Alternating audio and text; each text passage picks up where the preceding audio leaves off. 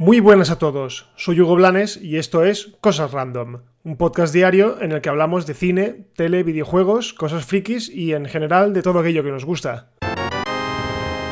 Espero que hayáis pasado una buena Semana Santa, eh, al menos encerrados en casa y tragando películas, tragando series, jugando a la consola, vamos, lo que hemos hecho prácticamente todos.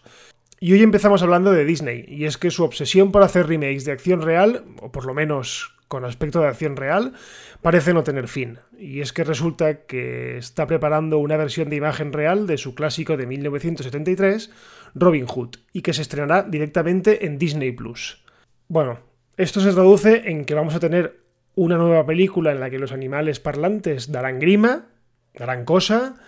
No hay más que recordar la grima que daban los animales de la reciente El Rey León. Nada que ver con la expresividad, con la alegría, con la vitalidad de sus iguales animados. O sea, yo me acuerdo cuando vi El Rey León, el remake, dije, pero vamos a ver, ¿esto qué es? O sea, aquí me está dando cosa ver a un león hablando que además mm, no tiene ningún tipo de expresividad. Vamos, o es que yo tenía demasiado idealizada la anterior, no lo sé, la, original, pero el caso es que a mí no me gustó nada, pero nada de nada, la nueva del Rey León. Bueno, el director será Carlos López Estrada, un director de origen mexicano del que no tengo ni idea de quién es, pero la verdad, yo creo que para hacer una copia plano a plano, como posiblemente será, no creo que el director sea algo que importe mucho. Imagino que lo más interesante de todo será conocer el reparto de voces famosas que interpretarán a los personajes, aunque siendo una producción de perfil bajo, como parece que será esta, no creo que tengamos grandes nombres.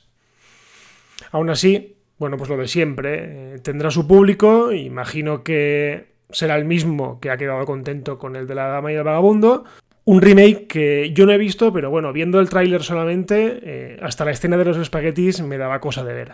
Así que nada, bueno, mm, para quien guste, pues que sepáis que imagino que el año que viene pues caerá en Disney Plus el remake de, de Robin Hood. Y ahora vamos con otro tema polémico, y es que pese a que nos despedimos de la saga Skywalker de Star Wars el pasado diciembre, sigue habiendo gente que se empeña en desprestigiar la que, bueno, para mí y para mucha gente es la mejor película de la trilogía. Sí, Estoy hablando de The Last Jedi, o como se tradujo en España, Los Últimos Jedi. Una película que a mí me flipa muchísimo, que reconozco que la primera vez que la vi me dejó un poco a cuadros, pero conforme la vi viendo más veces, eh, es que es la mejor. O sea, es que lo mires por donde lo mires, la, la cinta de Ryan Johnson es fantástica. Bueno, pues parece ser que la última en hablar ha sido Mary Jo Markey, que, bueno, yo no sabía quién es, pero resulta que es la habitual, la montadora habitual de las películas de JJ Abrams, eh, tanto de El despertar de la fuerza como de las películas de Star Trek, y que afirmaba, cito textualmente, es muy extraño tener un segundo film que tan conscientemente deshace la narración de la primera película. Lo siento, es lo que parece. No siento que eso sea así respecto al tercer film parte de donde termina el segundo film y solo intenta contar una historia. Mm, vamos a ver. O sea, me estás diciendo que el episodio 9 no intenta desmontar nada. Ya. A mí esto me resulta muy gracioso porque si hay una película que se ha encargado de borrar o de al menos intentar destrozar todo el legado del episodio 8, ha sido precisamente el horrible episodio 9, el ascenso de Skywalker.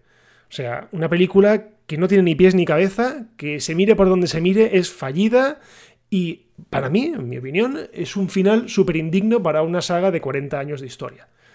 Eh, no sé, yo creo que la gente que defiende el episodio 9 metiéndose con el 8 es porque no tiene ningún tipo de argumento ya. O sea, porque ya está desesperado y intentan, no sé si darle más bola de la que deberían darle, porque la película ya ha pasado por los cines, ya se ha, se ha lanzado en, formato doméstico y bueno, ya, ya ha quedado para la historia, o sea, ya está, ya está hecha, pero dejad en paz al 8, de verdad, y, y si no lo habéis visto bien, miradlo bien, porque es que es una maravilla de película, o sea, es buenísima.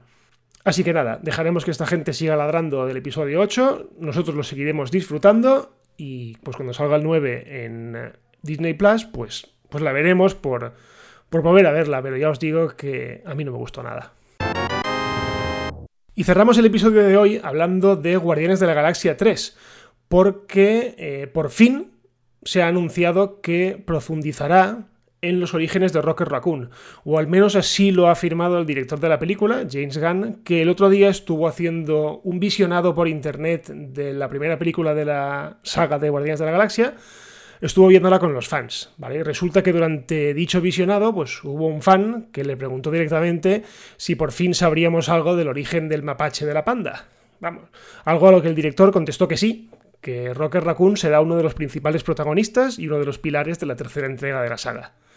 La verdad es que esto es una noticia que mola mucho, más que nada porque hace dos películas que muchos nos preguntamos cuál es su origen, por qué está triste cada vez que le preguntan y por qué tiene esas marcas e implantes que, que tiene a lo largo de toda su espalda.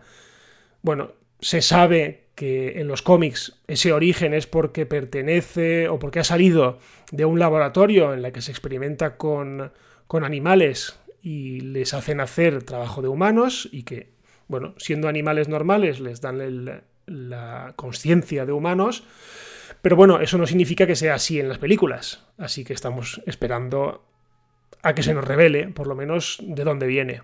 Eso sí, para ello tendremos que esperar bastante, porque en la actualidad James Gunn se encuentra inmerso en la producción de el reinicio de The Suicide Squad para DC Comics, así que yo no esperaría tener esta película antes de 2022 o incluso 2023.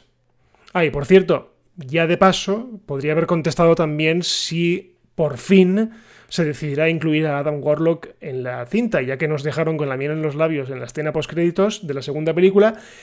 Y es un personaje que dentro del universo de los cómics de Marvel es fundamental. Aunque también es verdad que era fundamental para la saga del infinito y no salió por ningún lado. Pero bueno, así todo, la película tiene buena pinta porque si es James Gunn quien la dirige, va a molar. Y yo, pues, pues sí, me estoy muriendo de ganas, pero ya os digo, va a tardar mucho y probablemente, no, probablemente no, seguro se va a la fase 5 de Marvel. Y nada más por hoy. Hasta aquí el episodio de hoy de Cosas Random. Recordad que mañana estaremos disponibles por la mañana y que, pues lo de siempre, como estamos en todas las plataformas, pues podéis compartirnos, podéis dejarnos valoraciones, podéis dejar, podéis dejar comentarios. Y si queréis preguntarme algo, si queréis proponerme algún tema o lo que sea, pues os leo en Twitter en arroba Hugo Blanes. Y si nada pasa, pues nos escuchamos mañana. Adiós.